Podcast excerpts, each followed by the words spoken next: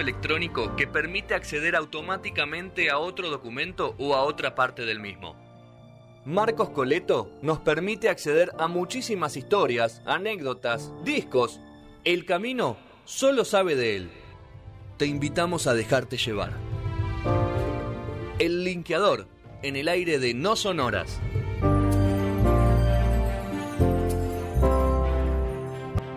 Segundo bloque de No Sonoras.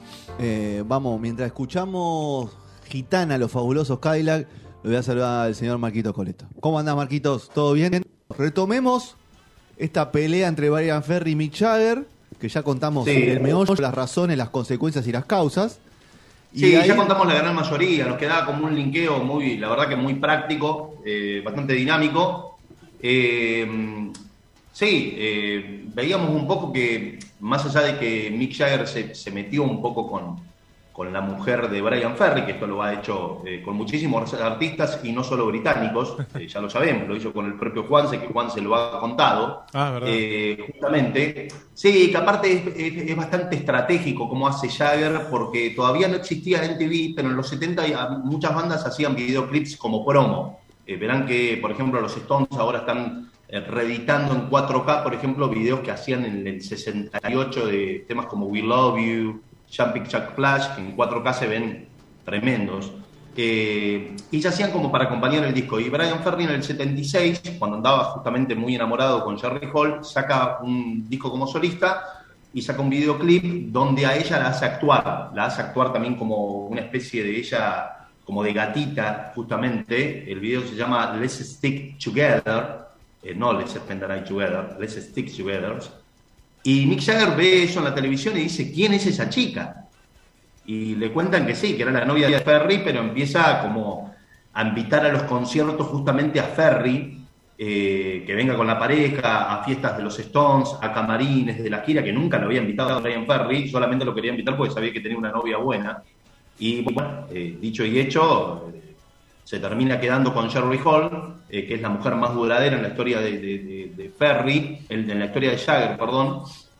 Y Ferry, bueno, obviamente no se habla nunca más con Jagger ni con Jerry Hall. Habíamos contado, Fede me preguntó si, si le tuvo después bronca a Mick Jagger. No, Mick Jagger lo olvidó, con el, con el que se quedó totalmente recoroso fue con Jerry Hall, que le dedicó tapas, eh, como la tapa de Mamona, que es el lugar donde iba él a vacacionar y donde lo estafa o lo traiciona con Mick Jagger, eh, que pone una yegua en la tapa, bueno, eh, súper transparente aparte el tipo, eh, ningún filtro, canciones y demás.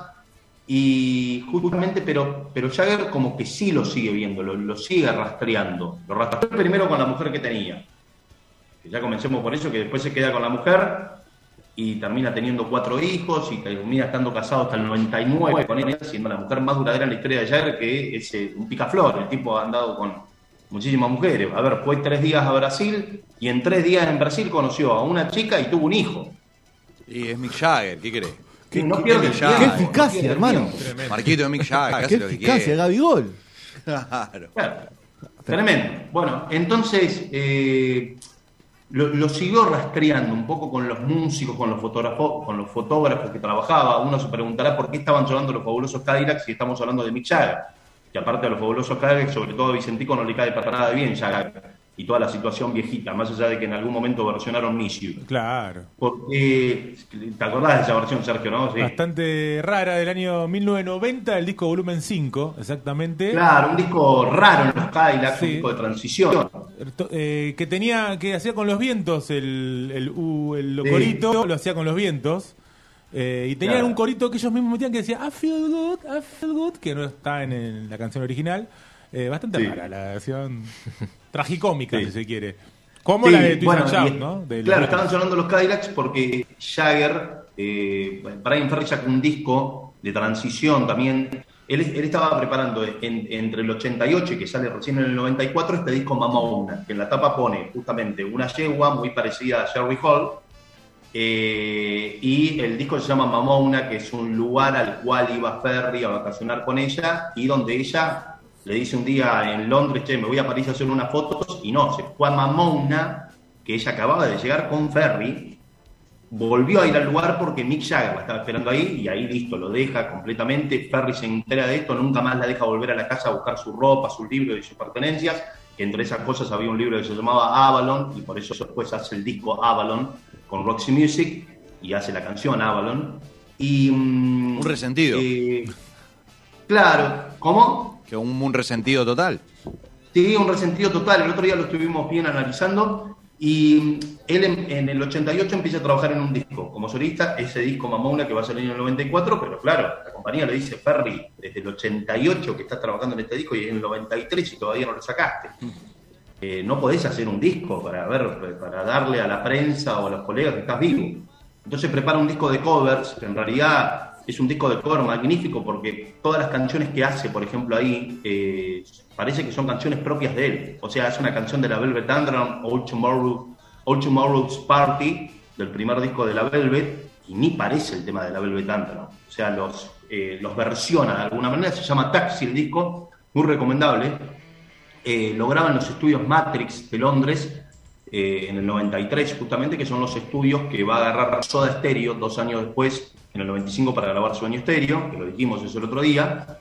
Pero para justamente eh, para ese disco, Jagger le saca dos cositas. Primero, había una canción que tenía acordeón en ese disco Taxi, y eh, justamente era un tipo como el Flaco Jiménez que venía de tocar el acordeón un año antes, meses antes, en Los Ángeles, en la grabación del León, de los Cadillacs, para el tema gitano. Y también en Gallo Rojo hace el acordeón. Exactamente, sí, en Gallo Rojo, el tema para el Che.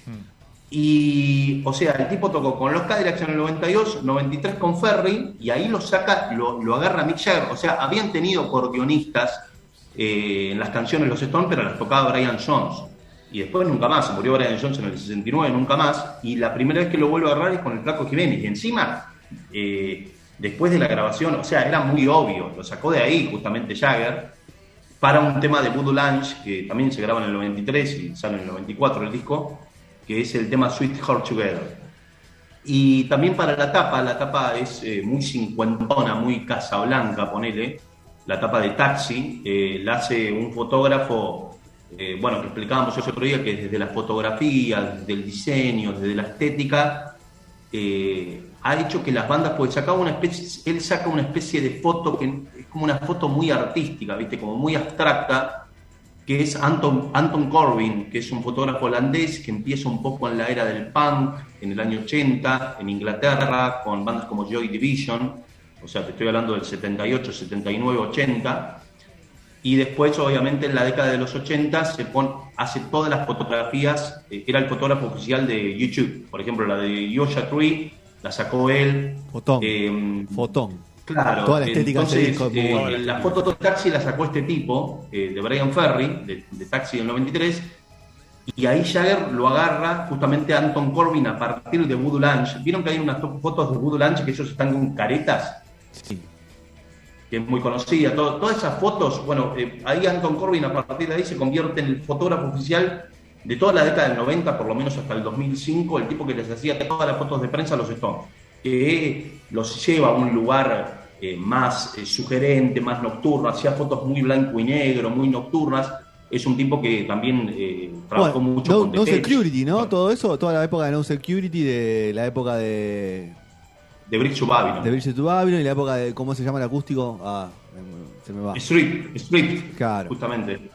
Que a mí, sí, Street justamente me lo recomendó cuando yo tenía como 14, 13 años, un amigo de allá de Buenos Aires, justamente. Así que siempre me lleva mucho a, a Capital ese disco. Una las fotos, por ejemplo, que ellos están con las carteras de cuero, también blanco y negro, muy de pech, se la hizo Anton Corbin. Que tiene una versión Y de Anton Virginia Corbin- tremenda, Sí. Marquito. Sí, tremendas fotos. Y Anton Corbin, por ejemplo, fue eh, desde fotógrafo, mirá lo que pasaba, pasaba a dirigir videoclips. Hizo el videoclip, por ejemplo, de Personal Jesus, de Depeche, de Enjoy the Silence, el video del Rey, de Dave Gahan, yendo por un montón de lugares con justamente la, la reposera, a sentarse en un montón de lugares, que simbolizaba esa soledad del rey, cuando ya no está con la multitud y demás que el tipo llevó esa idea totalmente abstracta y todos le dijeron, pero eso te parece para MTV, a nadie le gustaba, ni a los músicos, ni a nadie, el tipo insistió tanto que se, hizo el video. Y después es el fotógrafo, por ejemplo, que sacó también una foto muy casablanca, muy en estilo de taxi, que es la de la portada del disco Soul de Peter Gabriel, que es un disco insignia de, de la década del 80 Muy bien. Bien. por ejemplo, hizo eh, el tipo después de fotógrafo pasa a convertirse en la década del 90 en escenógrafo. Eh, por ejemplo, hizo, el- hizo la puesta en escena, la escenografía de la gira más larga en la historia de Depeche, y que fue la gira más narcótica en la historia de Depeche, que es la gira que los trae por primera vez acá a la Argentina. Que tocaron Es- en.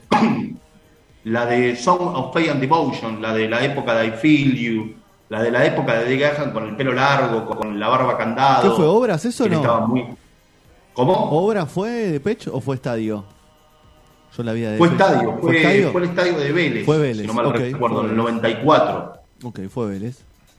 que es una gira en la cual Andy Fletcher, que se nos fue hace poquito, el 26 de mayo, eh, ¿Cómo se acuerda la no fecha puede venir porque le agarra como una ¿Cómo? especie de estrés, justamente, eh, un pico de estrés.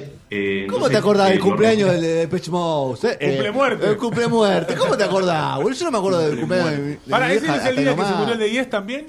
¿Ese fue el que se murió los dos el mismo día, no? Y Se murió Alan White, se murió Alan White, el baterista de Yes, que fue el baterista de Imagine, recordemos. Ah. Que nadie lo recordó porque se murió el mismo día. Exacto. A eso le pasó a Sí, un se punk murió eh, Ray Liotta el mismo día también. ¿Cómo? Ray Liotta, sí. Claro. Ray Liotta, perdón. Ahí está. Sí, sí, lo dije, no me acordaba bien. Y el de agrupación Marilyn. Que- ¿Y la agrupación Marilyn también se murió? Claro, el de agrupación Marilyn se murió ese día también. No creo. sabía ese dato, ¿se habían muerto? ¿Sí? Se murió el de la agrupación Marilyn. Marquito, ¿lo tenías ese? ¿O no fue el mismo día? No, yo recuerdo que fueron tres el mismo Ah, día. ok. Fueron esos tres. Igual no maneja el Sí, mundo la tropical. cumbia, claro. La Mundo nacional. El mundo tropical no maneja. buscar cuando se murió. No lo recordaba. no lo ¿Agrupación recordaba. Marilyn, te acordás, Marco? Sí, ¿te acordás de agrupación Marilyn? No, ¿cuál era? Tu florcita, un tema muy polémico. Escúchalo después. ¿Cumbia? ¿Cómo te lleva con la Es cumbia? otro vos? registro. No me digas la nueva. No, bien, bien, bien, me llevo re bien con la cumbia. Bueno, de hecho, bien, tiene bien. que ver un poco la cumbia. En algún momento podríamos hacer un link eh, con el heavy metal nacional argentino. Cuando Ah. quieras. Estoy Te, bien. te tomo el debate. Porque Te tomo el la- la- la- el vestuario, la, la puesta, la, la estética de, de- de los cumbieros, ¿cómo se llamaban los que cantaban tonta? Comanche. Comanche.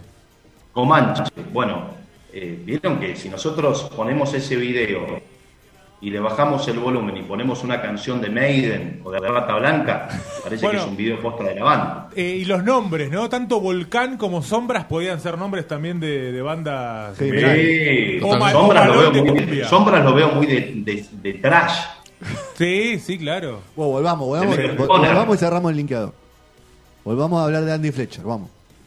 Sí, bueno, Andy Fletcher también. eh, ¿Por qué se creen que, el, o sea, bandas como YouTube, como Depeche, empiezan a coquetear un poco con el sadomasoquismo en la indumentaria, con eh, una estética un poquito más sugerente, un poquito más eh, sexual, un poquito más, eh, no sé, eh, sí, más. vi- ¿Vieron cuando, digamos, esa época, bueno, hizo la tapa de Actum Baby, que la tapa de Actum Baby es porque el tipo se va a la India y empieza a cambiar un poco como fotógrafo, ya no va a hacer fotos de las personas, sino va a hacer fotos eh, de lugares más abstractos, de, de situaciones, de momentos. Vieron que la tapa de Actum Baby es una recopilación de fotitos, eh, con autos, con figuras, con símbolos. eh, y de ahí es como que de esa estética motiva o incentiva a que Bono empieza a encarnar un personaje, que no, un alter ego, es el, el famoso The Fly, como está la canción en el disco, que es una especie de mosca, chico mosca, que se pone los lentes grandes, que los lentes, bueno, ya serían un viaje de ida para Bono, eh, toda la, la- la ropa de charol, eh, que como estaba en la gira justamente de, de Acton Baby, y... mm, Cumplió 40 años de casado, bueno, Bono. Meto el dato, ya, ya que estás. ¿Cuál? ¿Cuál situación? Bono, cumplió 40 años de casados. Me llegó un, un newsletter de, de- de YouTube. Nada, te cuento. Dato. Dato. No opinión. Cuando cumplió él Ahora, 40 años ahora de cumplió casado. 40 años de casado, esta semana, con su mujer. Claro, sí, que es la mujer Ali, justamente que cuando se olvida el cumpleaños, eh, tengo un montón de ventanas abiertas. Tío, Tío, tío, medio- retruco todo el día. Cuando, cuando él se, se olvida el cumpleaños de, de Ali, ¿Qué- justamente, de Ali? en el 98, por ahí, bueno, imagínense, vivía de gira, bueno, que de hecho YouTube no ha sido una banda tan cercana a las drogas. No. Vieron que son irlandeses, a ver, leche no toman, han tenido temas con el alcohol, pero no adicciones, Sí. o no se supusieron a fondo. Pero el tipo se olvida del cumpleaños de, de ella, que fuera, era la novia de la secundaria, él tenía 15, ella tenía 15 y él tenía 17, una cosa así, empezaron a salir. Y mm, justamente, bueno, nada, eh, le hace el video de Sweet It Sing. eh, todo ese video es para ella, como Sí, diciendo, señor, perdoname. lo estoy leyendo y es Lo real lo que está ¿viste? diciendo. Viste que en el tema dice, lo lamento. Qué grande, Marcos. Puede. Tremendo. Datazo. Marquito. Se subió porque Pero- estaba haciendo Joshua Tree. bueno, ey, es válida, es válida esa, por olvidarse por eso. Sí. Bueno, hago, digamos, eh, hay una. Hablando del casamiento, el casamiento, claro, tiene que ver con el 82. ¿Y ustedes saben por qué se casa el tipo? ¿Por o sea, es muy cortito lo que digo. Dale. eh, un segundo. Eh, ellos sacan Boy en el 80, el disco debut, sacan October en el 81, que tiene un tema que a mí me encanta, que se llama Gloria, pero es como el peor disco de YouTube. Temazo. Sí, y los tipos dicen, eh, no servimos para esto. Eh, venían que no vendían, no somos buenos, venimos del 76, sacamos dos discos, y me parece que estamos perdiendo tiempo. Vamos a, qué sé yo, conseguirnos un laburo, poner un kiosco o estudiar una carrera.